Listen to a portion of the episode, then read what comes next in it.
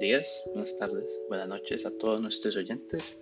Eh, hoy les tenemos un nuevo episodio de, su podcast favorito y esta semana, eh, por petición popular del público, vamos a hablar acerca de las criptomonedas. Eh, mi nombre es Santiago Solano, yo soy estudiante de Economía en el Brasil y vengo a darles un poquito de contexto e, e información acerca de qué son las criptomonedas y su futuro, ¿verdad? Sus ventajas, desventajas, etc. Y durante los ocho minutos eh, que vamos a estar aquí, les contaré acerca de ellas.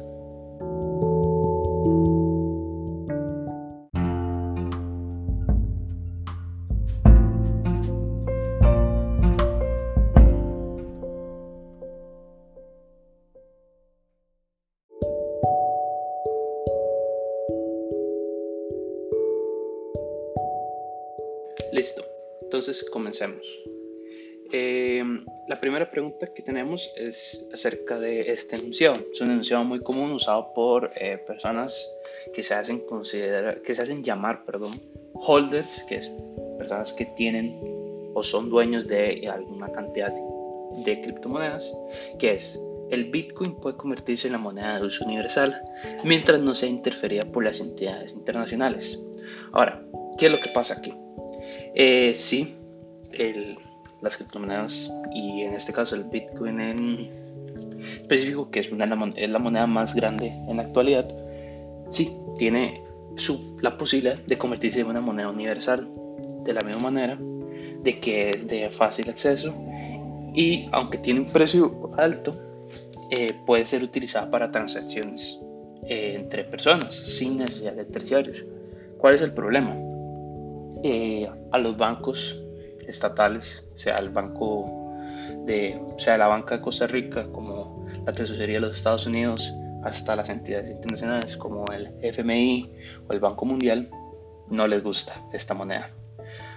¿Por qué? Bueno, lógicamente vienen primero los intereses políticos, pero verdaderamente eh, creo yo que la verdadera razón es por su poca estabilidad en son muy volátiles, lo cual significa que su precio fluctúa demasiado, de manera muy constante, y eso crea incertidumbre y los coloca como inversiones de alto riesgo, que no son recomendables y en lo que se refiere a una moneda de uso internacional, universal, como por ejemplo un dólar, un euro, no se puede, no se puede comparar esta.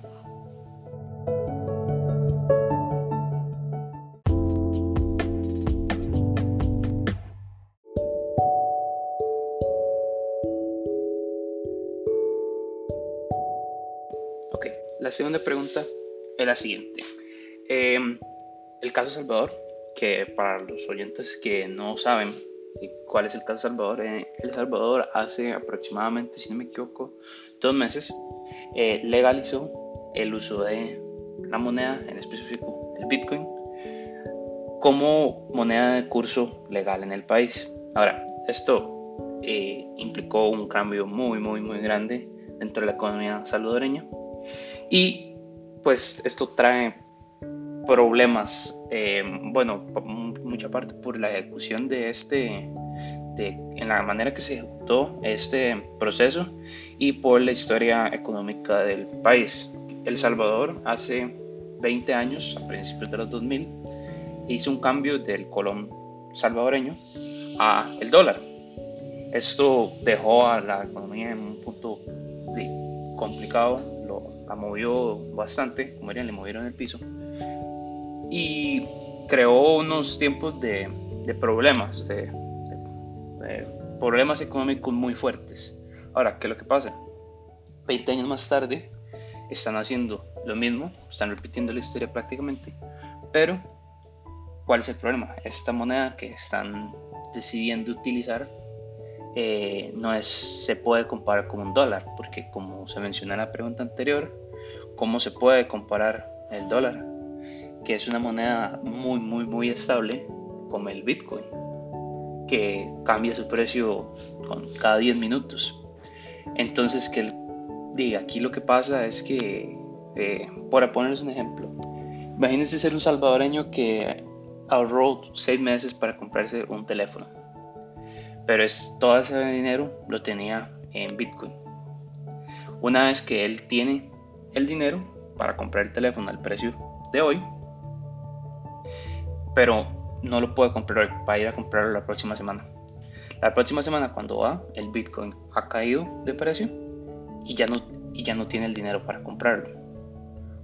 Pues este es el, estos son los problemas que tiene. Ahora, esto es muy pequeñito comparando con los efectos que puede tener, no sé, en un negocio, en una empresa o hasta en una economía.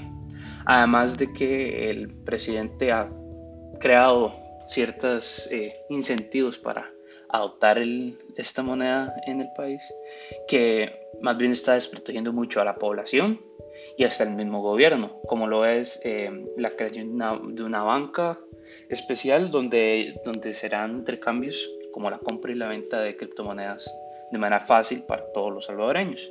Entonces usted como persona residente del Salvador, nada más tiene que ser residente, nacionalizado o, o nacido en El Salvador, eh, usted llega a esa banca y entonces dice yo quiero comprar X cantidad de, de Bitcoin con lo que tengo aquí y ellos le darán el precio a contado, como está el precio en ese momento, sin ningún tipo de margen de ganancia, estilo como banco. Pero el problema viene a la hora de la venta. La venta dicen, eh, si la venta ellos dicen que ellos garantizan que te vamos a comprar el Bitcoin al precio en el que usted lo compró. ¿Cuál es el problema de esto? Si el Bitcoin cae 40 mil dólares mañana, perdón, 20 mil dólares mañana, y yo llego a vender esos, esos 20 mil, esos, ese Bitcoin que yo compré en 40 y ahora vale 20, pues el banco estaría perdiendo plata. Y así lo van a hacer muchas, muchas, muchas personas que lo pueden abusar. Entonces, la situación en El Salvador y su aceptación del Bitcoin fue de manera muy apresurada y para nada eh, hecha con, con mucho tiempo de pensamiento atrás.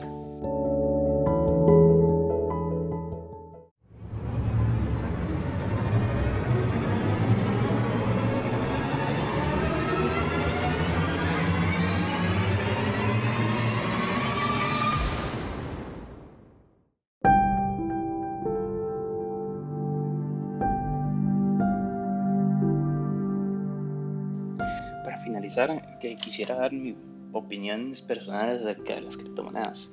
Eh, pues estas son, tienen una importancia bastante relevante en el mundo económico actual.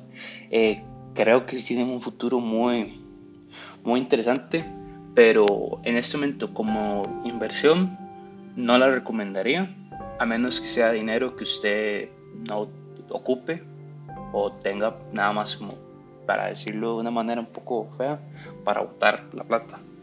Eh, pero nunca lo toma, por ahora no sería, no sería tomar como una inversión seria. Eh, pero sí creo que tiene un lugar en el, en el futuro de, de, las economías y puede ser que en el futuro sean aceptadas o no, no, no, no sabría decirles, pero sí, sí creo que son importantes y hay que ponerle mucha atención porque poco a poco se pueden comer el mundo. Muchas gracias.